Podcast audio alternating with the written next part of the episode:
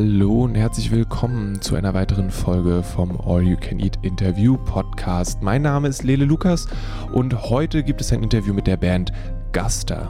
Guster sind so eine Band, die in den USA ziemlich gut groß sind und damals zum allerersten Mal durch Europa getourt sind und dann auch in Deutschland waren und auch davon erzählt haben, dass sie jetzt viel, viel kleiner unterwegs sind und viel schrammeliger und überhaupt nicht so die ganzen üblichen luxuriösen in ihr ähm, Funken und so weiter haben und sondern alles viel, viel ähm, kleiner ist. Und darüber haben wir gesprochen und auch über andere Sachen.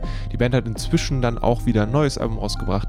Und wenn ihr euch noch erinnert, äh, vor zwei Podcasts ging es um Nat Has Loves You und Guster als Band ähm, machen Musik, die so sommerlich ist und so schön, äh, ruhig und trotzdem gewitzt und auch ähm, immer ein bisschen stoned. Ist großartig. Sehr, sehr coole Musik.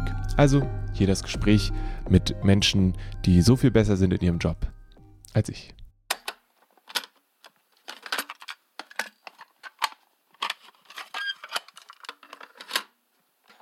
So I guess I'm talking to you. Yeah, well, yeah. Brian might chime in every once in a while. Someone says we'll say it loudly. Okay, okay. So I'm prepared. Um, so to have this formally, uh, could you introduce yourself? Sure. I'm Ryan Miller. I'm a I'm a singer and guitar and bass and keyboard player in the band Guster. What are those other people doing then that are here? Um, everybody, actually, uh, Luke is in the corner. He's uh, he's eating a sandwich. He also plays bass, keyboard, and guitar in the band. Um, Adam also plays bass, keyboard, guitar, and sings in the band. And uh, Brian's the drummer. So Hello. we basically, you know, that there's Brian plays the drums, and the three of us pretty much swap between bass, guitar, and keyboard every song. Okay. So, huh, do you have? Is it sometimes difficult to keep track of that?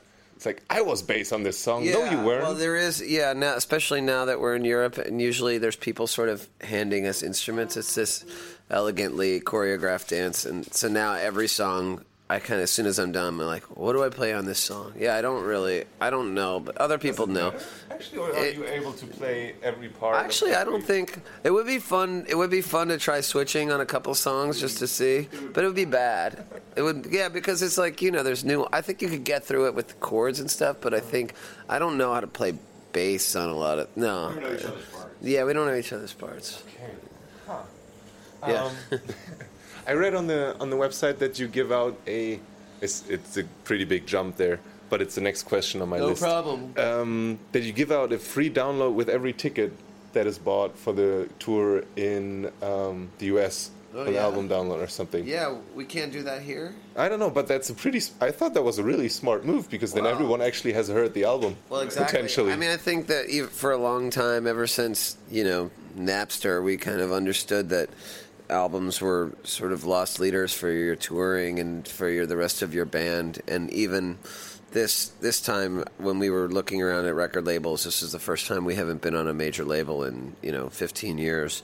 Um, I really wanted to give our record away for free. Um, we wanted to figure out a way to do that because just people aren't really used to spending you know 10 or 12 dollars to buy records anymore and and we think of it as an advertisement for the band so any the the label's been pretty good with us working with with us on that stuff What was that?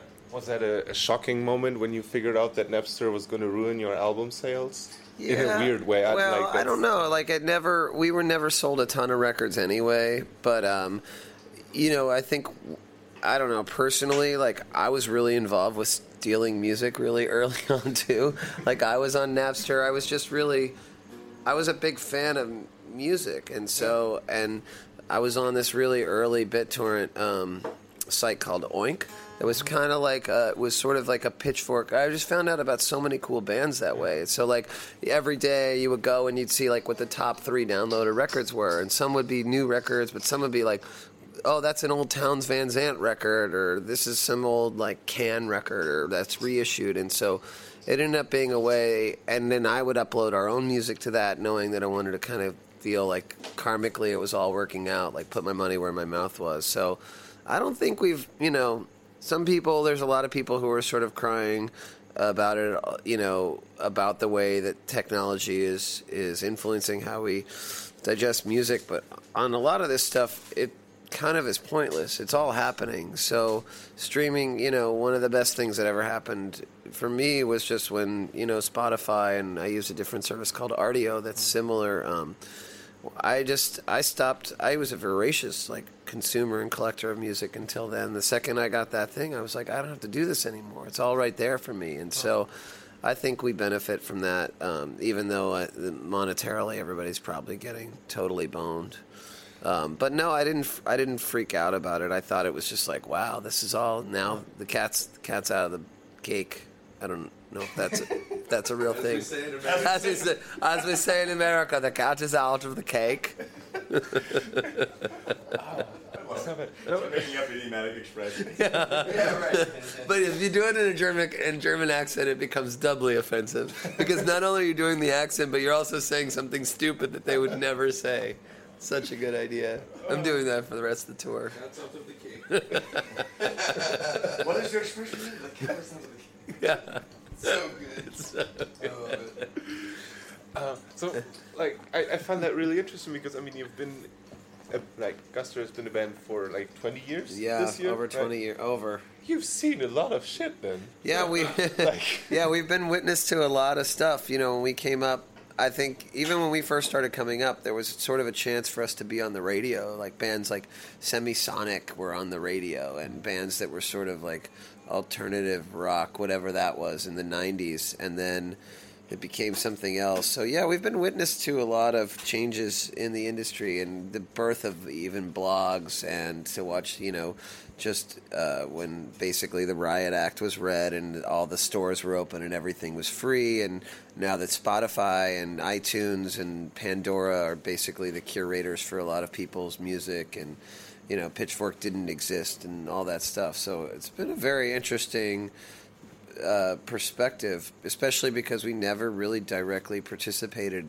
in any of it. We were never a huge b- press band. We were never a band that got a ton of radio play. Um, and we've always just kind of done it in this, uh, dare I say, old school way of just touring and getting fans sort of one at a time, very much like very organic and word of mouth, but in a very unconventional way, even though convention has changed multiple times on our watch, you know? What was the most amazing thing that you've seen on that ride?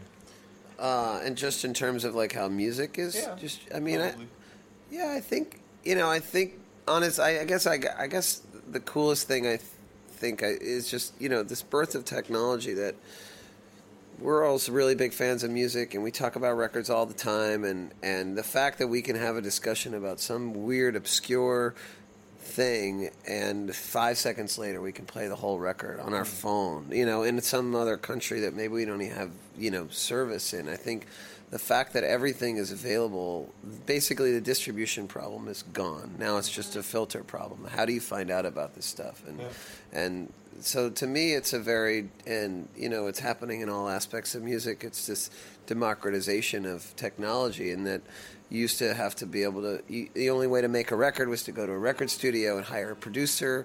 And there's been so many records in the last 20 years that have been made on laptops that are mm-hmm. fantastic. You know you don't have to do that anymore. So it means there's a lot more stuff out there and the quality is probably less because the barrier to entry is lower but it's also way more interesting in a lot of ways. I'm not a i'm a big fan of where this is all kind of headed in a weird way Um, in the little, I dare say, pamphlet that came with the with the with the album and stuff, there was written that you you produced the last album in a very for you unconventional way, and um, in other places it was said that you've always like if if I remember correctly done it kind of on your own, all that stuff. How was how was that last one then different?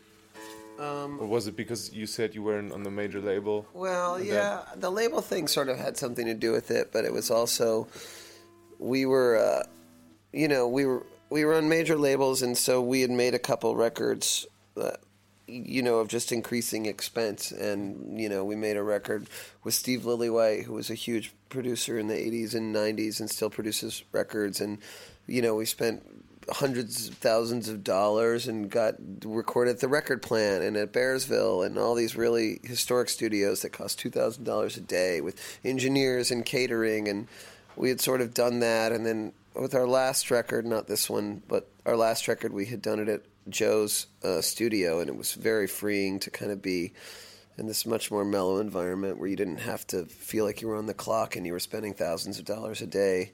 But then this this record was even more of an experiment because we made it with a guy Richard Swift whose records we were really had been making some really interesting records. And he didn't he didn't want to pre-produce. This was usually like when you meet with a producer before you make a record you go through the songs. He didn't he didn't want to do that. We were going to do it faster than we'd ever done it before.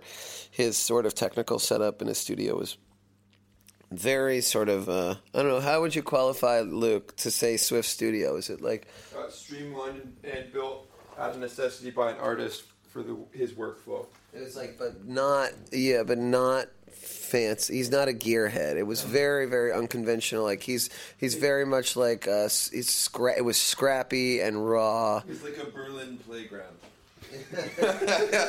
Yeah, it's like it's like it was like Berlin like 20 years ago. Yeah, it was like that basically.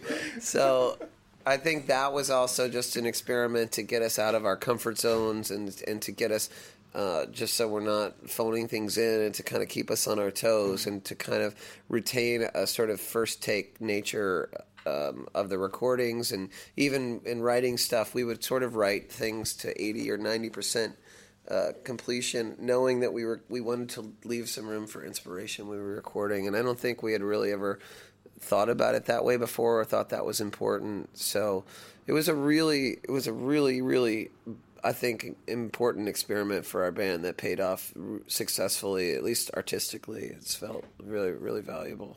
Is that a way you've experienced to be more comfortable and better? So you're gonna keep doing it, or is that more? Well, you know what? To be honest, it's I'm finding a lot of similarities to even this European tour. We, you know, we've never really toured Europe before. Um, we looked into it a few times, and it, it was in order for us to bring our crew and all of our gear and all this stuff. It was prohibitively expensive, and so we never did it. And I think this time, the way that we've approached this, like we have one crew guy that we hired instead of five what we do on the road. We're we're hauling our own gear.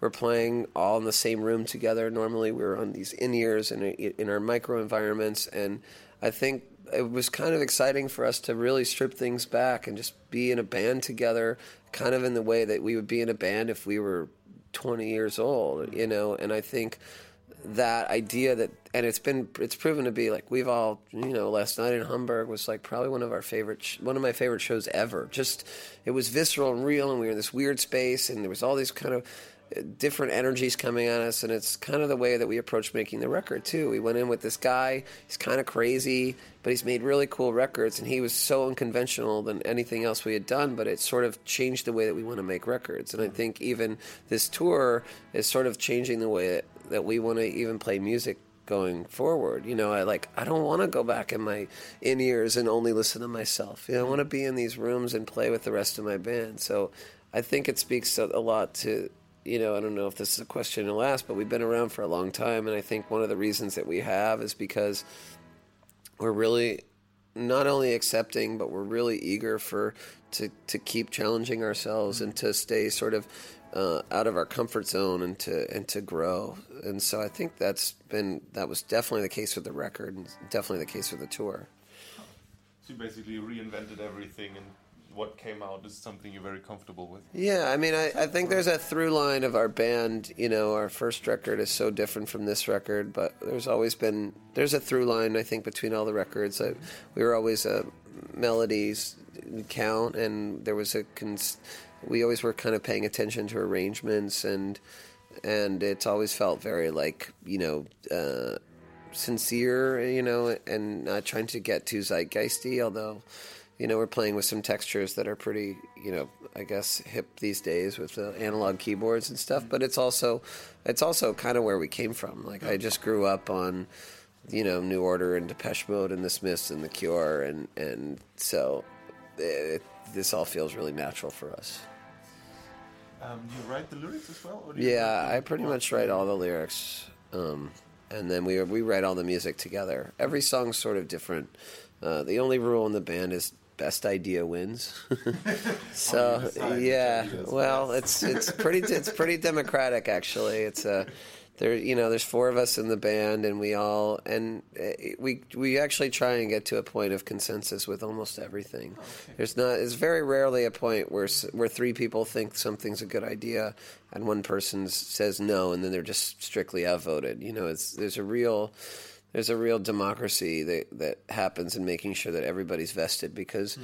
we make records so infrequently and because we have to play these songs, you know, for the rest of our lives. And we have that you don't want to let something go that someone's going to hate, you know, even a year in. So we we kind of have a long we've kind of had that quality control in place from the beginning. And for the most part it's been you know it, it's hard for for me to really get excited about songs we've written 10 or 15 or 20 years ago. But um, but but for fans you know a lot of those songs hold up I reckon they're topically like different as well. I mean, I, I, I think on the what is it on the Facebook page there's the old press text for the last album. yeah and it it talked about like some lyrics I don't know were inspired by I think it was five years ago I guess President Bush or something Yeah. and I mean thinking about that nowadays is, Yeah. is that kind of weird because it's like Yeah, it well, I always really- try, and that's why I was trying not to get overtly topical in the songs mm-hmm. because I can talk about a feeling, you know, without saying President Bush is an asshole today. You know, it's like, oh well, this is a you know slightly rebellious song, and and a lot of the songs lyrically, you know, are very sort of personal journeys and and are indicative of sort of what I'm going through. You know, like I, you know, I'm 42 and I had kids, you know, six years ago, and we moved from New York City out into the woods. So, like, a lot of those lyrics end up kind of dealing with, like, that stuff of, like, oh, wow, I'm turning into this, like, you know, suburban dad, and this isn't at all what I wanted, I thought. And so, and I don't even know that overtly that's what I was kind of going for on the record, although I do sense sort of a theme of it when I'm singing these now with a little bit of time.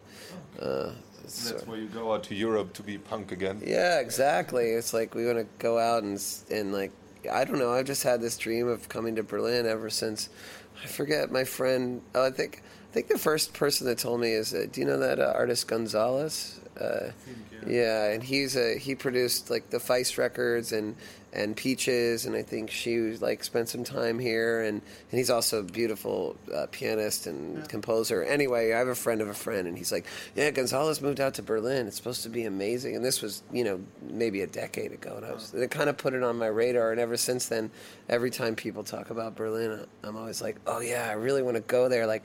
Everyone's saying, "Oh, it's Williamsburg 20 years ago," and all that kind of stuff. So, yeah, I think part of this, you know, I mean, also what's really fun for us on this tour is that we're just we're really eager to to see stuff and to you know we're just we're all just really curious people. So every morning we've been getting up and we all kind of spread out and what did you eat today and where did you go and what art gallery did you go to and what building did you see? It's just we're, we're none of us are sitting back here on our phones even though that's what we were doing when you walked in.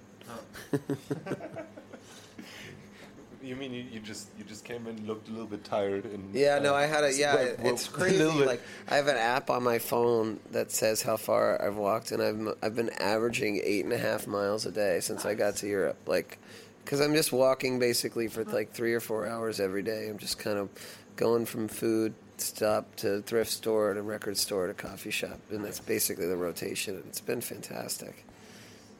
One thing I was wondering about is the you have a lot of live albums. I Oh. think you have more do. live albums than studio albums. Yeah, but that's just because we put out records so infrequently. We made it. We basically have been on a pace to put out a record every four years. So our, our our management office, and probably not not um, stupidly, you know, the the name of the game these days is just to kind of keep your fans. Uh, vested in your Yeah. band and not go away every you know go not go away for four years every time and so I think the live albums were just a way to kind of remind people that we're around and to reconnect with different versions of the songs and and you know I think the live show is a pretty good big p- component of who we are as uh, our identity as a band it's a it's we don't recreate our records uh, when we're on stage you know note for note it's a totally different experience so um, it gives I guess it gives a, a different color to the whole, you know, a different perspective on the band. Oh, I don't know. I always like live albums because I couldn't, like, when I hear them, I'm not very able to to distinguish, like, say, oh, that's a really bad sound versus the rec- the real record or something. Right. And for me, live albums are always kind of better compilations because you have the energy as well. The only thing that is weird about live albums is when you hear them too often, you start singing along to the songs, and then you stand there at a real concert and sing the live album ver- version, and the real version is very different. I don't. Yeah, I guess for I don't never. It's very rare that I. I feel like live albums because it. I don't know, like record. I think I, maybe after I'm in love with the record, I would go to a live version. But a record is like gives the artist it's their ultimate. You know, they've said this is the perfect version of this song, or and you know there are live albums that kind of capture that in a way. But I yeah I think. Again, it's like a different muscle to make records, and I sort of re- respect the artist's uh, ability to, to make a statement that way. Um, kind of second to last thing. There's uh, there's that, I think, yeah, the, the green touring thing that you do. Can you talk about that? What that? Yeah, the the guy that started that is not in the room, but um, Adam, um, the uh, one of the other singers, is uh, he and his wife started a nonprofit um, that basically, you know, she she came from the environmental world years and years and years ago, sort of before that green was even a word that people knew um, in that context, and it was sort of a response to the, the waste that we had sort of produced on the road, just the amount of just styrofoam and plastic bottles, and and thought that maybe there was a better way to do it. So we had, he and Lauren started this not uh, nonprofit called Reverb that was kind of up and running and figuring out how to do it, and just was wildly successful. And th- there was really nobody else doing it, so they created this, and I think they just green their 150th tour, and it's for you know they're working with really big, you know, international acts and have been for a long time. So we're sort of we're sort of uh, sponsors and co- and supporters of that, but it's really uh, it's really Adam and Lauren's business that they've been running for for over 10 years. All right. That's really neat. It's cool. Yeah. And then there's Rammstein. and then there's Rammstein, which is probably the least green tour. Although I don't know, maybe they recycle. Uh, I, I don't think it matters. Does know, like, Rammstein your recycle? own- Your own diesel generator Yeah. carry like driving with you to Brazil to have your two-hour pyromaniac show. Wait, is so is Rammstein like? Do they do well here? Yeah. Are they like? Are they a national treasure? Do people like them? I I wouldn't say national treasure. I think I think the opinions are very Yeah. divided, but at the same time, like I don't go to a Rammstein show because of the music. I go there because of the show. It's like going to see GWAR. I don't know. Do you know GWAR? No. Uh, GWAR is a very theatrical American thing with like big monster costumes and fake blood and the whole thing. Rammstein, I think, is less uh, is less tongue in cheek and probably has less of a sense of. Because does Rammstein do they have a sense of humor They're the. Or they very They self? have a sense of humor in the sense that there will be a scene where the singer sits on a giant styrofoam penis that rides in front of the crowd and shoots out foam. Oh, that's okay. That's a sense of humor. That's fantastic. All right. Yes. Don't get me wrong. Like I would love to see a Rammstein show, but also probably, and I probably wouldn't put on a record. Although maybe I would. I don't know. The old stuff is is, is not bad. They, they did they did their thing and it's it's respectable because like you, they played. I, I saw them in this really big outdoor thing and you're like very far away and still hot in the face when they shoot off Yeah. their fireballs. And Well, stuff. and also you So must have actually some kind of con, you know, convoluted relationship because they're probably one of the better known German bands internationally. So they end up representing you as a culture, and you're like, wait a second, I didn't sign off on this being our ambassador of Germanness to the world, right? It is though. That's I don't know. Sometimes I guess that's problematic when they have shirts that says some lead, others follow. Yeah. exactly. It's like oh, Wait, guys, hold on a second. Right, because what are the other? What are the other? Are there other big German exports like musically? Can you think- think of? I mean, they tried it with Tokio Hotel. That failed Oh, yeah. miserably. Tokio Hotel is German. Um, What else? Scorpions probably. Oh, in I have a some Scorpion case. story. I went to Hamburg. I went to Hamburg like probably ten years ago. It was probably when I was here the last time. And I was the whole reason I ever started playing guitar was because of the Scorpions. Mm. Like I heard "Still Loving You" on the radio in Texas where I grew up, and I was like, I want to do that. And so anyway, so I was in Hamburg, and I was with I don't know, I was with some like a record label person, a friend of a friend, and we were in line. And she goes, she like rolled her eyes. She goes, "Ugh, there's Rudy." And I look back, and I was like, "You mean Rudolf Schenker from the Scorpions?" She's like, "Ugh, yeah, he's so annoying." And I was like, "I have to meet him. Like, I have to meet him. He's my childhood hero. Like, I got to meet a Scorpion." So I went and I started, I was like, "I'm so sorry. I have to introduce myself." I was like.